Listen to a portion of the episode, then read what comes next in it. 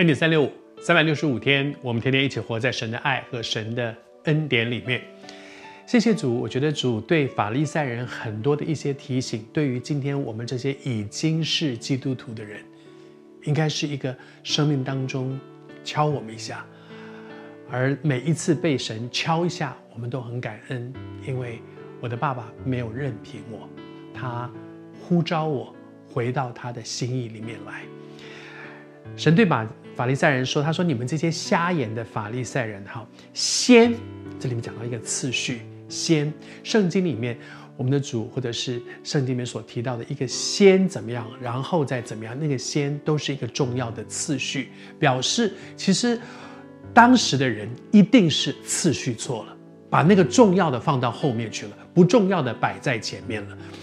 而不是说该做不该做，可能两件都该做。”可是，一个对的价值观会让你知道，说这个更重要、更有价值，这个一定要先做，这个放到后面去。求主帮助我们有一个属天的价值观，因为这个属天的价值观在我们的行为模式上有一个对的次序。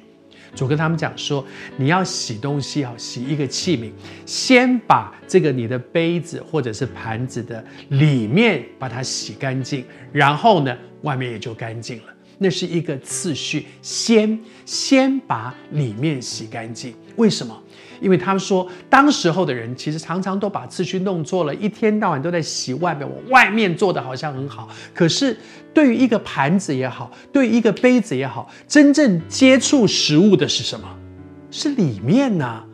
如果外面洗得很干净，但是里面很脏，有昨天吃剩的东西，有已经酸掉的东西，都还在那个杯子里面，都还在那个碗盘里面。你外面洗得再干净，这个盘子还是不能用啊。我在预备今天这短短的一个三分钟的分享的时候，我里面有一个感动。我不知道你是谁，你很渴望神用你，而主也对你说，他要用你，但是他也等你，等你什么呢？有一个对的次序。求主帮助我们，主要用你，但是他也等你，把你这个器皿洗干净。在新约保罗书信里面讲到说，人若自洁，把自己洗干净，就必做贵重的器皿，成为圣洁，合乎主用。合乎主用的前提就是洗干净自己，成为圣洁，成为一个干净的器皿。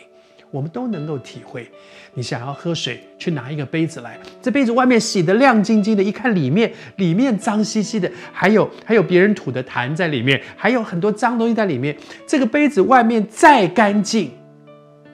也不能用。求主施恩恩待你，主要用你。我不知道你是谁，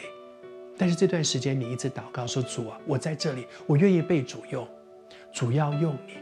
主也等你。”其实不是你等神，是神等你，等你有一个对的次序，把我这个器皿的里面洗。